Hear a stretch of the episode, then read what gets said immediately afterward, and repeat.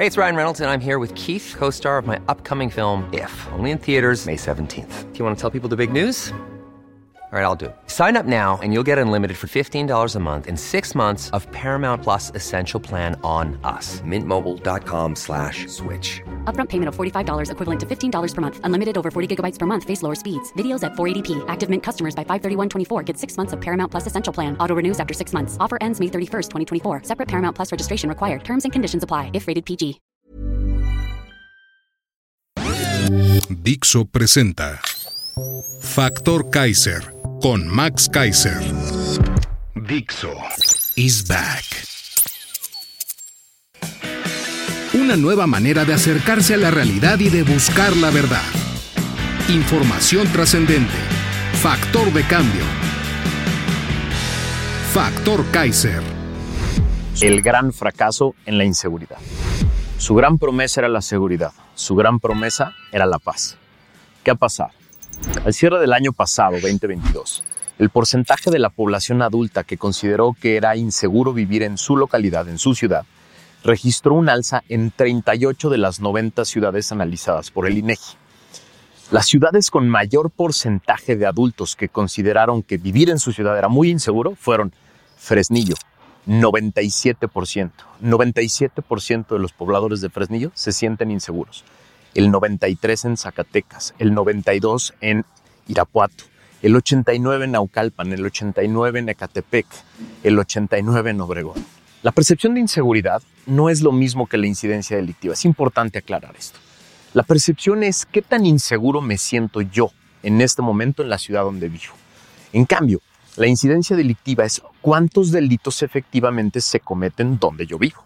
Pero la percepción es muy importante. ¿Cómo me siento es muy importante? Porque cuando yo me siento seguro, se detona inversión, se detona desarrollo, creatividad, nuevos proyectos, movilidad. Es decir, es mejor sentirse seguro. Y es que la violencia no cesa.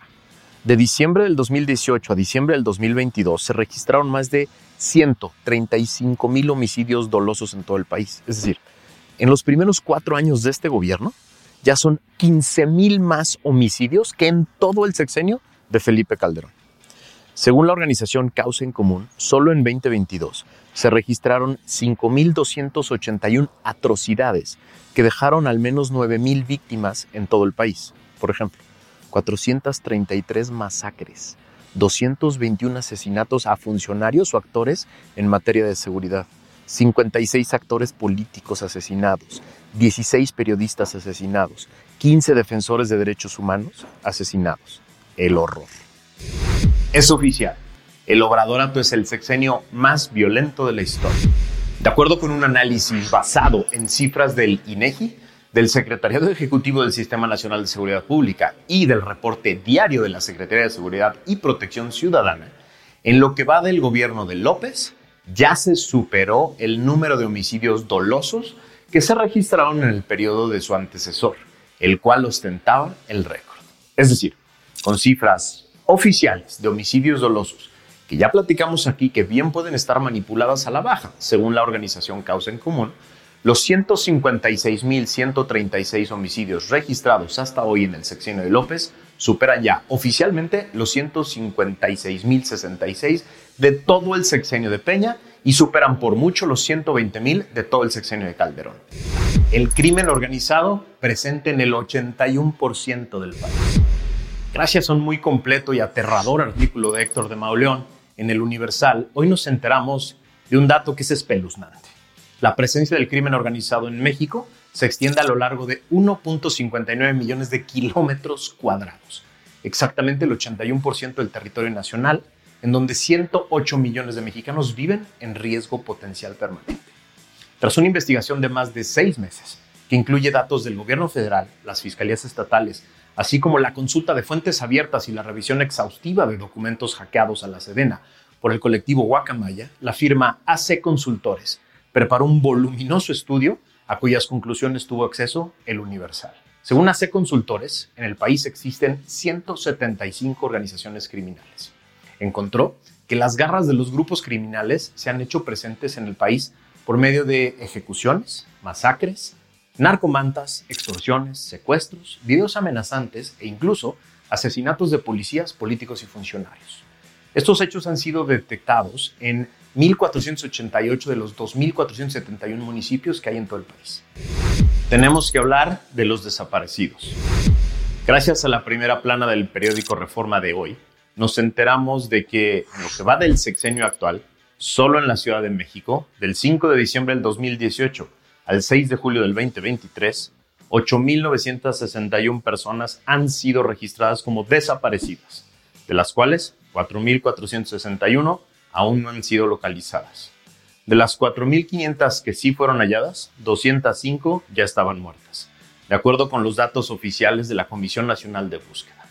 Con ello, la Ciudad de México se ubicó como la segunda entidad con más personas desaparecidas en la actual administración, solo después de Jalisco, que registró 6.534. De acuerdo con el Registro Nacional de Personas Desaparecidas y No Localizadas de la Secretaría de Gobernación, en el país hay 109.171 personas desaparecidas al cierre de 2022. ¿Qué hacer entonces con la violencia y la inseguridad? Como hemos podido apreciar en este episodio y en varios, claramente este gobierno ya renunció completamente a cualquier intento de mejorar las condiciones de seguridad en el país y disminuir la violencia. El presidente y su partido no quieren hablar de desaparecidos, ni de homicidios, ni de violencia. Quieren hablar de trenes y de refinerías que van a costar el triple. Quieren hablar del tipo de cambio. Quieren hablar de las precampañas de sus precandidatos. Y bueno, el presidente quiere hablar de su nueva obsesión todos los días, de Xochitl Gálvez. Todos los datos duros sobre seguridad marcan un claro fracaso de su política de combate a los diferentes tipos de violencia. Por eso no quiere hablar de eso. Este es el pacto más importante para el futuro de México. Lo tenemos que formar ya, antes de que Morena acabe de entregarle el país al crimen en todas sus formas.